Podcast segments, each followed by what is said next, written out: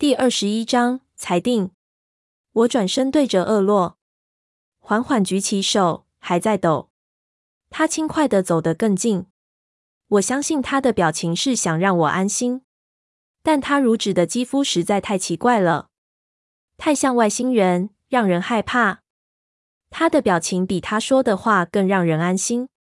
我们在一间明亮、毫不起眼的大厅，雪白墙面，地面是商业用的灰色地毯，天花板上是普通的长方形日光灯。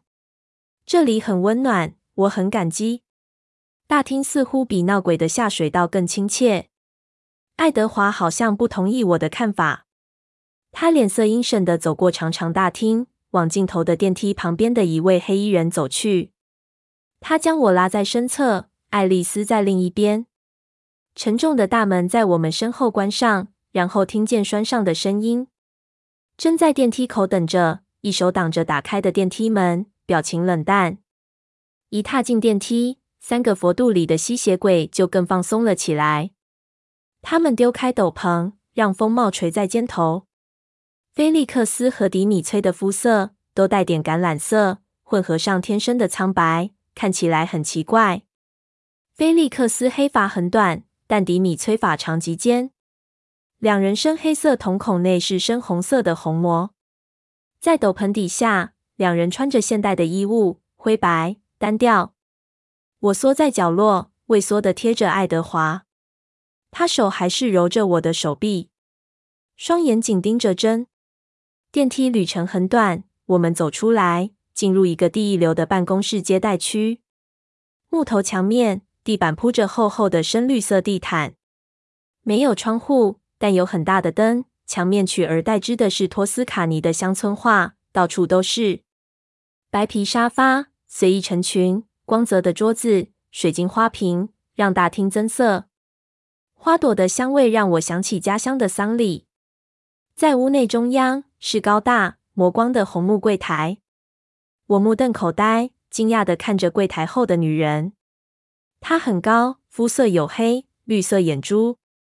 在其他国家可以算是个美人，但在这不是，因为她和我一样是人类。我不知道这女人在这里干么。这里到处都是吸血鬼。他礼貌的微笑欢迎。午安，真。他说。当他看到与真同行的我们，一点都没有惊讶的神情。就连爱德华，他裸露的胸膛在白色灯光下闪亮，或是我衣着凌乱，显然有点可怕，都没让他惊讶。真点点头。吉娜，他继续朝屋子后方的一扇双门走去，我们跟上。当菲利克斯经过接待桌，他朝吉娜眨眨眼，逗得她咯咯笑。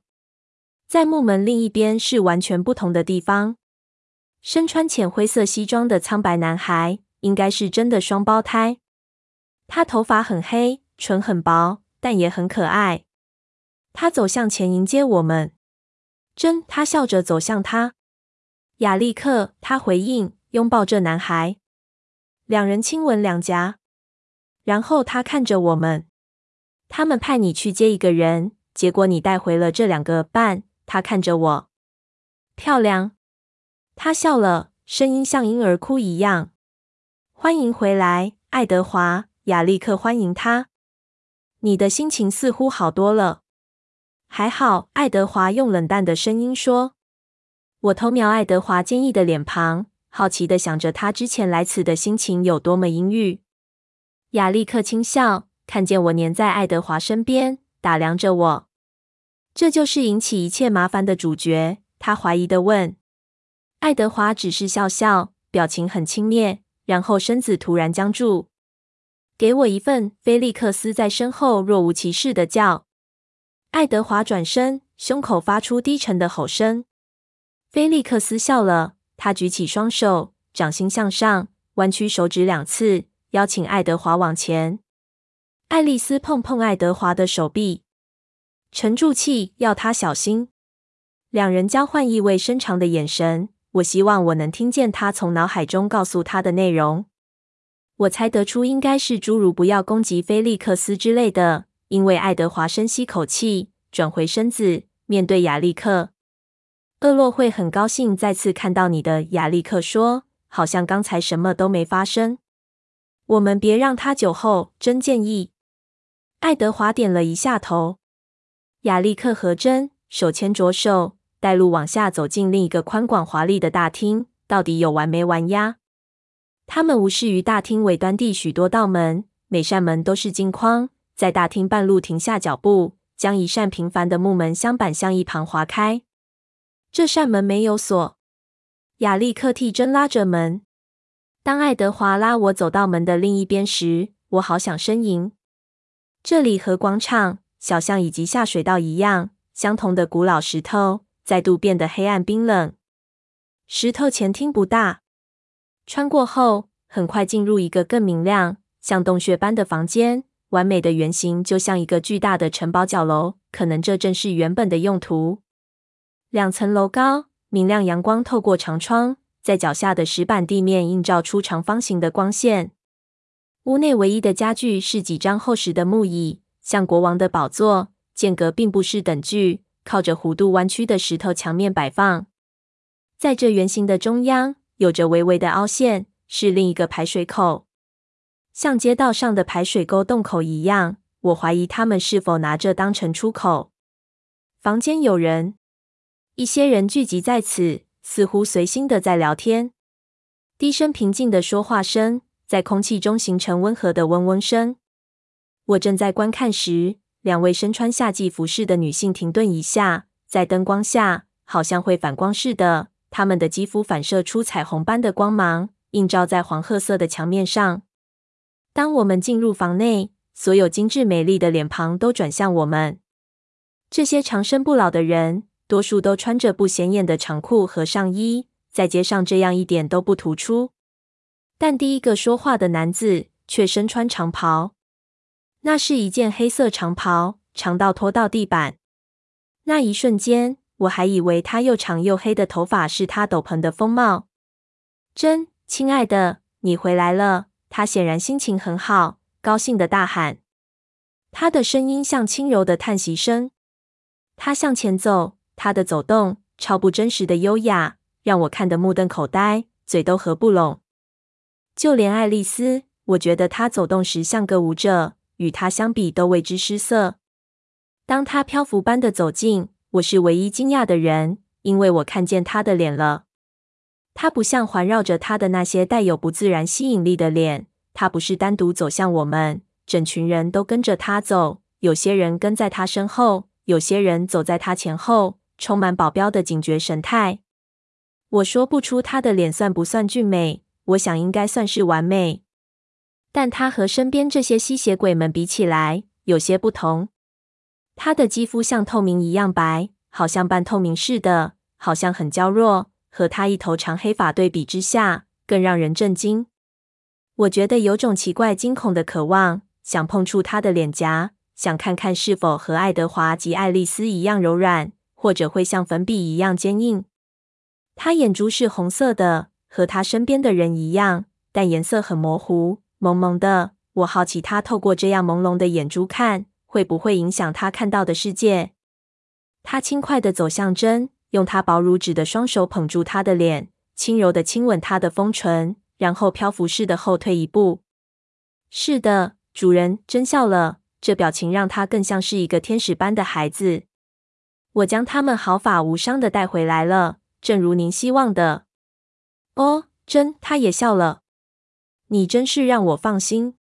他将迷蒙的双眼转向我们，因为狂喜，笑得更开心。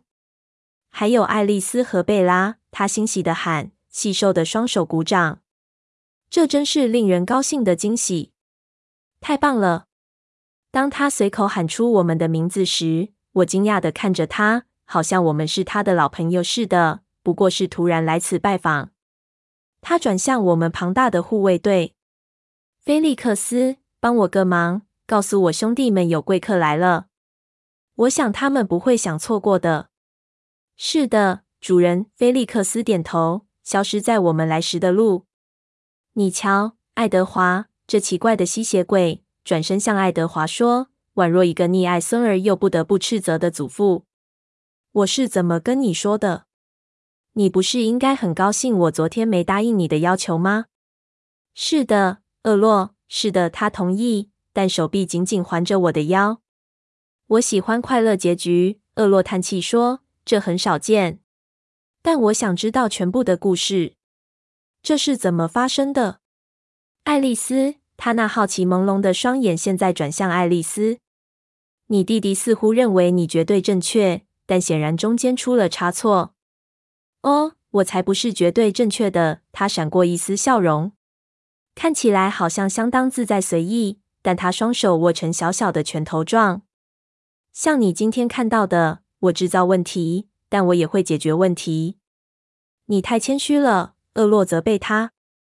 我看过你不少次令人惊讶的辉煌成就，我必须承认。我没看过像你这样的天赋能力，真奇妙。爱丽丝很快看爱德华一眼，厄洛注意到了。我真失礼，我们还没适切的介绍是吗？只是我觉得我好像已经认识你了，我有点操之过急。你的兄弟昨天以相当奇怪的方式来见我们。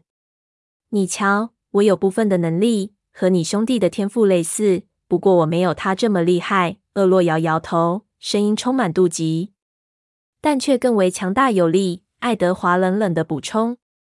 他看着伊丽丝，快速的解释：“厄洛需要身体上接触才能听见你脑海中的思绪，但他能听得比我还多。你知道，我只能在某些时候听见你脑海中的思绪。厄洛能听见你脑中所有的内容。”爱丽丝皱起美丽的眉毛，爱德华歪着头。厄洛也注意到了，但能在一定距离之外听见。厄洛叹口气，朝他们两人打着手势。他们两人刚交换一瞥，一定很方便。厄洛看向我们身后，所有人也都转向同一方向，包含真、亚历克和迪米崔。他沉默地站在我们身边。我是转得最慢的一个。菲利克斯回来了。在他身后优雅走动的是两个同样身穿黑袍的男子，两人都和厄洛长得很像，一位甚至有同样平滑乌黑的长发，另一位是乱蓬蓬的一头及肩白发，但同样的脸色。他们两人也是同样薄如纸的透明肌肤。这就是卡莱尔画中的三人组，虽然经过三百年，但依然没变。马库斯、凯撒、乔，厄洛充满柔情，轻声地说。经过一切，贝拉还活着，爱丽丝也和她一起在这里。这不是很棒吗？这两人都没有露出很棒的表情，也没说话。黑发的似乎觉得很无聊，好像他这几千年已经看腻厄洛的兴奋了。另一个白发的脸色乖戾。这两人的反应并没打消厄洛的乐趣。让我们听听故事。厄洛以轻柔的嗓音像唱歌般的说。白发的老吸血鬼转身，优雅的走向其中一张木质王座。另一位站在厄洛身边，一会后伸出手。我一开始以为他要牵厄洛的手，但他只是轻碰厄洛的手掌后就垂下手。厄洛一边的黑眉一挑，我怀疑他那薄如纸的肌肤怎么没有就此碎掉。爱德华悄声哼了一下，爱丽丝好奇地看着他。谢了，马库斯。厄洛说。这真是有趣。一秒后，我才了解马库斯刚才的碰触是让厄洛了解他的想法。马库斯看起来一点都不像有兴趣的样子。他优雅的走开，加入另一位坐在靠墙的王座椅上。那位应该就是凯撒。两位陪同的吸血鬼沉默地跟过去，站在他俩身后，应该是保镖，像我之前猜的。我看到那两位身穿下衫的女性也走了过去，以同样的姿势站在凯撒身旁。一想到吸血鬼需要保镖这件事，就让我觉得隐隐有种荒谬感。但可能古老的吸血鬼像他们的肌肤一样虚弱。厄洛摇摇头，真令人吃惊。他说：“完全的令人吃惊。”爱丽丝表情很沮丧。爱德华转向他，用低沉的声音说。马库斯看见关系，他对我们之间的强烈感情感到很惊讶。厄洛笑了，真方便，他对自己说，然后又对着我们说，这让马库斯相当惊讶。我确定，我看着马库斯木然的脸，我相信。但就算现在，还是很难了解。厄洛低声说，看着爱德华手臂环着我，我很难跟上厄洛的思绪。我想跟上。你和他贴得这么近，有什么感觉？并非毫不费力。爱德华平静地说。但还是 La Tour Cantante，你的小歌手，这真是浪费。爱德华笑了，但不是觉得有趣。我认为这是代价。厄洛狐疑地说：“代价真高，机会成本。”厄洛笑了。如果我没透过你的记忆闻过它，我无法相信有哪个人的协议的吸引力会如此强大。我从未有这种感觉。我们多数都愿意付出极大的代价来换取这个礼物，但你白白浪费了它。爱德华替他把话说完，声音满是挖苦。厄洛又笑了。哦，我多想念我的朋友卡莱尔。你让我想起他，但他没那么愤怒。卡莱尔在许多方面都比我优秀。我确定，没想过卡莱尔能自我控制，但你让他丢脸。很难说。爱德华听起来不耐烦，好像他想要开打。这让我更害怕。我不断想象他究竟会怎么做。我感激他的成功。厄洛幽默地说：“你对他的记忆，对我来说是个好礼物，虽然这让我相当惊讶。我很惊讶是如何，但我很高兴他选择了一条非正统的路，但他成功了。我希望他不要浪费，不会随时间衰弱。”我曾经嘲笑过他的计划，认为他无法找到能与他分享这种特别看法的人。是的，某种程度上，我很高兴我是错的。爱德华没回答。但是你的克制力，厄洛叹气。我不知道会这么强壮，让你自己适应抗拒迷人的诱惑，不只是抵抗一次，而是一再的抗拒。如果不是我自己感受，我不会相信。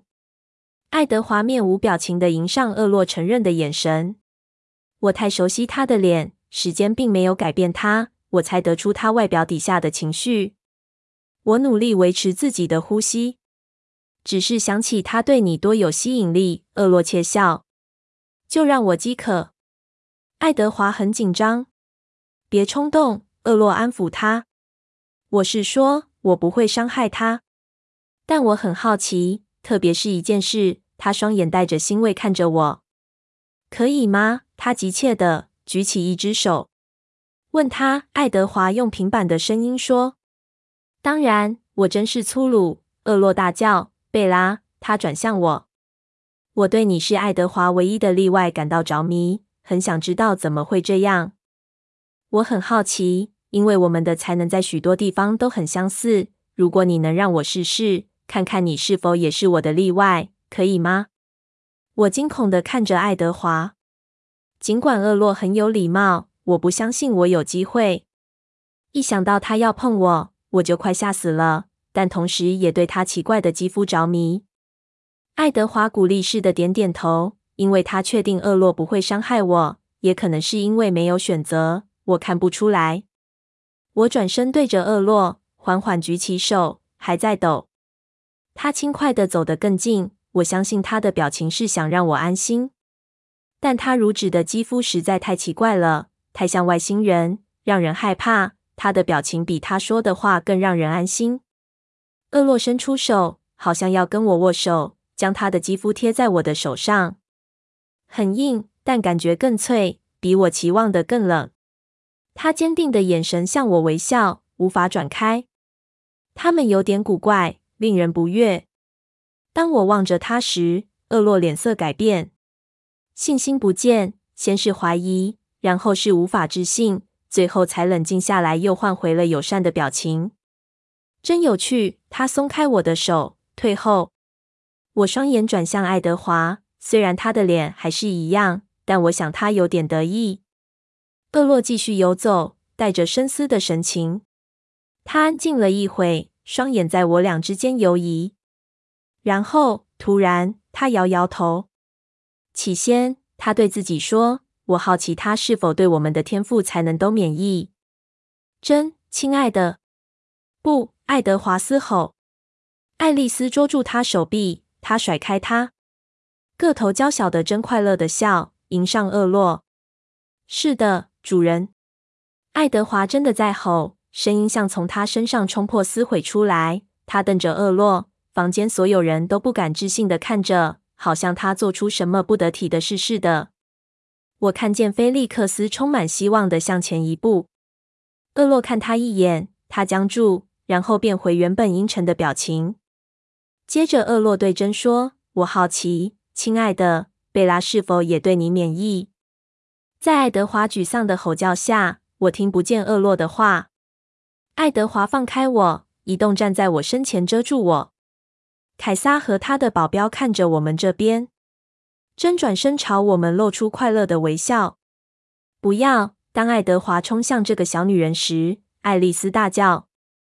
我还来不及反应，还没有任何人跳起来。厄洛的保镖还没来得及紧张，爱德华已经躺在地上。没人碰他，但他生气地躺在地上。我惊恐地看着他，针对着他笑。现在我都在一起了。爱丽丝说过可怕的天赋。为什么所有人都对珍惧怕三分？为什么爱德华要在他对付我之前先冲向他？住手！我大叫，我的高音打破沉默，冲向他俩之间。但爱丽丝拉住我，我无法挣脱。爱德华在地上无声躺着，光看他这样，就让我的头痛苦得快爆炸。真，厄洛用迷人的声音说。他很快抬头，还是高兴的笑容。但双眼充满疑问。真转开眼神，爱德华仍然动也不动。厄洛头歪向我，真的笑容转向我这一边。我不敢看他的眼神。我看着爱德华，在爱丽丝强而有力的控制下，还是绝望的想挣脱。他没事，爱丽丝用紧张的声音低声说。当他说话时，他坐起来，然后缓缓起身。双眼迎上我的，看得出他吓坏了。我一开始以为他的惊恐是因为他刚才的遭遇，但他很快看着真，又回到我，脸色变得放松。我也看着真，他笑容消失了。他看着我，下巴紧绷，专心。我退缩，等待着痛苦。什么事都没发生。爱德华回到我身边，他碰一下爱丽丝。他将我推向他，厄洛笑了，哈哈哈哈！他轻笑，棒极了！真沮丧的嘶吼，轻声向前，好像他准备冲过来。别太过分，亲爱的，厄洛用安抚的声调说，有力的手按住他肩头。他让我们不知所措。真上唇露出牙齿，还是继续瞪着我，哈哈哈哈！厄洛笑，你真勇敢。爱德华沉默的忍受。我请真对付过我一次，只是好奇。他崇拜的摇摇头。爱德华瞪着他。我们该拿你们怎么办？厄洛叹气。爱德华和爱丽丝哼了一声。这正是他们等待的。我开始发抖。我不认为你们有机会改变想法。厄洛充满希望的问爱德华。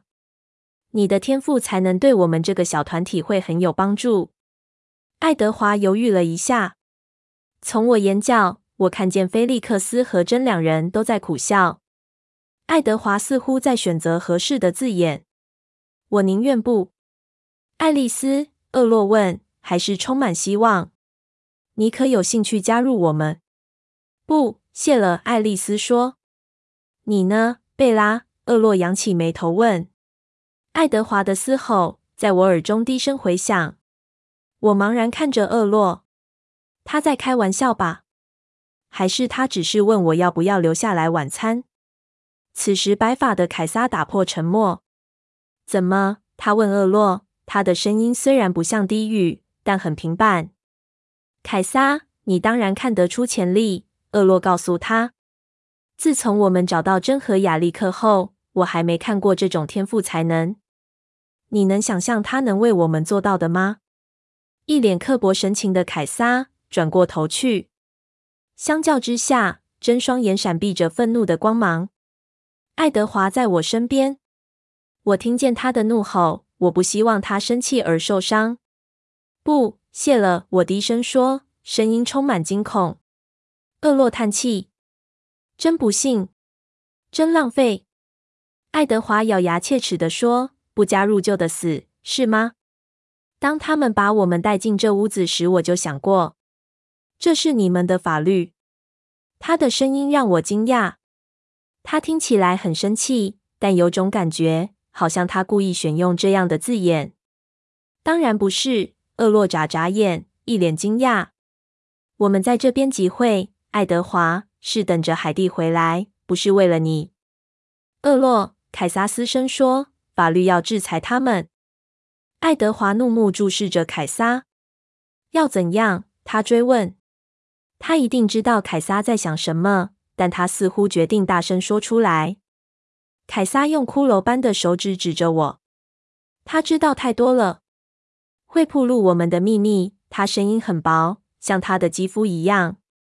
在你的米堡内也有一些人类，是吧？爱德华提醒他。我认为他说的是之前的接待员。凯撒的脸扭曲成新的表情。是微笑吗？是的，他同意。但当他们对我们不再有用后，他们会供养我们。然而，这不是你的计划。如果他说出我们的秘密，你准备要毁了他吗？我觉得不会。他嗤之以鼻。我不会。我开口，还是低语。凯撒冷酷地看着我。你不想让他成为我们的一员。凯撒继续说。因此，他是弱点。这是事实，除非他死。如此一来，你想走就可以走。爱德华露出牙齿。正如我想的，凯撒说，有点高兴。菲利克斯急切地靠向前。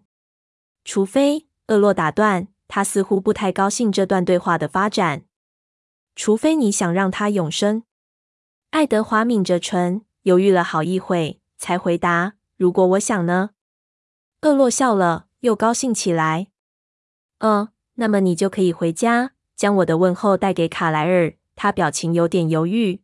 “但你必须是认真的。”厄洛举起一只手放在他面前。凯撒之前的焦虑变得放松。爱德华唇抿得更紧。他看着我的双眼，我看着他。我是认真的，我低声说：“拜托。”这真是一个令人讨厌的主意。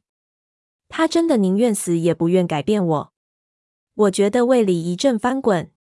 爱德华看着我，神情饱受折磨。然后伊丽丝向前走向厄洛，我们转身看着他。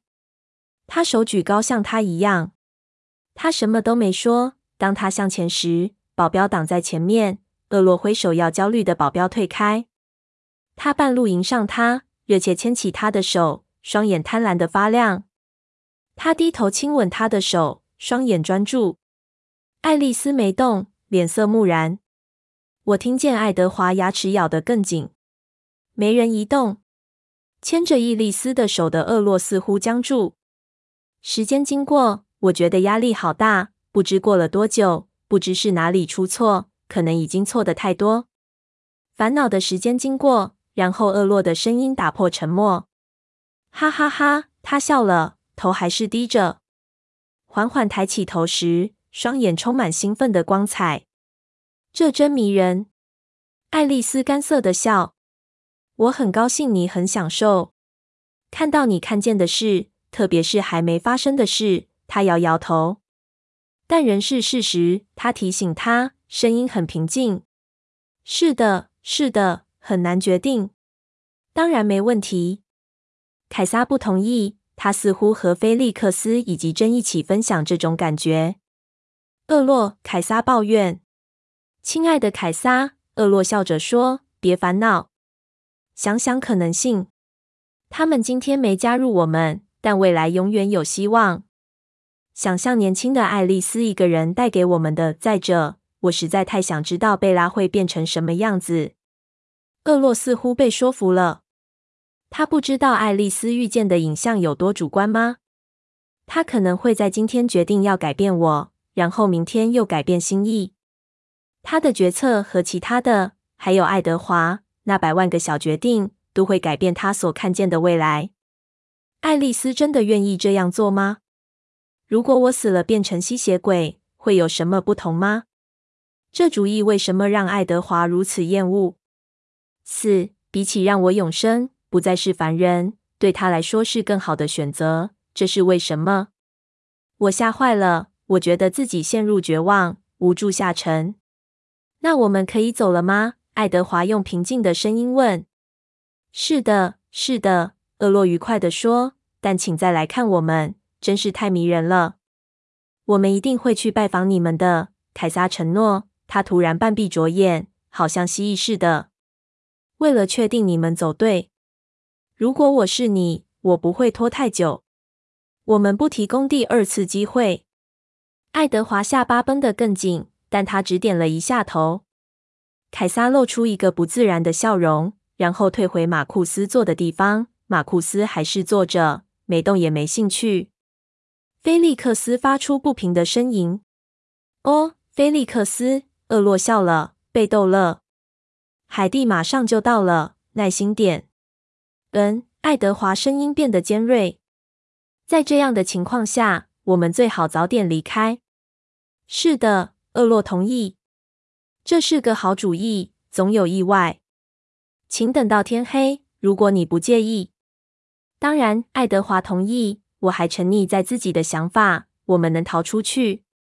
还有这个，厄洛补充，用一只手指对着菲利克斯。菲利克斯马上向前。厄洛解开巨大吸血鬼穿的灰色斗篷，从他肩头拿下，丢给爱德华。拿去，你有点太引人注目。爱德华穿上长斗篷，没戴帽。厄洛叹口气，真适合你。爱德华轻笑，但突然安静，看向后方。谢谢你，厄洛。我们在下面等。再见，年轻的朋友们。厄洛双眼看向同样的方向。我们走，爱德华急切地说。迪米崔示意要我们跟着他，然后朝我们来时的路，也是唯一的出口走去。爱德华将我拉到他身边，爱丽丝在我另一边，她脸色僵硬。不够快，他低声说。我看着他，吓坏了，但他只是懊恼。我听见模糊不清的声音，大声、粗哑的声音从接待室传来。这不平常，一个男人的声音像雷声一样大。真老派，不高兴的尖锐女声说。一大群人穿过门，挤在小小的石室前厅。迪米催要我们让开，我们全侧身贴在墙上。前面两个听口音像是美国人。欢迎贵客们，欢迎来到沃尔台拉市。我能听见厄洛在大塔楼说。其他人散布在那两人身后，大约有四十多位，有些像游客，研究着厅内陈设。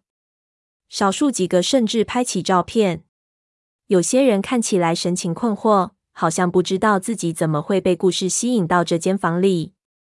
我特别注意到一位矮小黝黑的女子，她戴了一串念珠，一手紧紧抓着十字架。她走得比其他人慢，不时碰碰别人，用奇怪的语言发问，但似乎没人听得懂她的问题。她的声音愈来愈惊恐。爱德华将我的脸埋在他胸口，但来不及了。我已经知道了。门才刚刚被推开，爱德华马上快速地将我推向门口。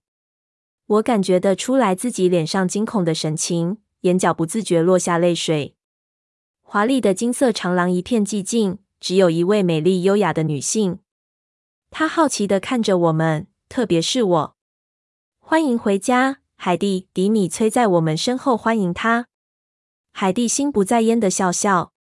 她让我想起罗斯利，虽然两人一点都不像，只不过是因为她的美丽，同样异常的美。令人难忘，我无法移开目光。她的衣着更增添她的美丽。短短的迷你裙下是一双迷人的长腿，包裹在黑色的丝袜里。上身穿的是长袖高领、完全贴身的红色尼龙布上衣。一头红色长发充满亮泽，双眼是奇特的紫罗兰色，那种颜色应该是蓝色隐形眼镜及红色角膜造成的。迪米崔。他丝绸般轻柔的声音回应，双眼看看我，再看看披着灰斗篷的爱德华。钓鱼顺利，迪米崔问候他，我突然间了解他这身引人注目的穿着的意思了。他不只是钓鱼的人，还是鱼饵。谢了。他闪过一丝令人震惊的微笑。你不来吗？马上就来。帮我留一些。海蒂点点头，再次好奇的看了我一眼，然后低头穿过门的另一边。爱德华调整脚步，好让我能跑步赶上他，但还是来不及在大厅尖叫声响起之前穿越尽头的华丽大门。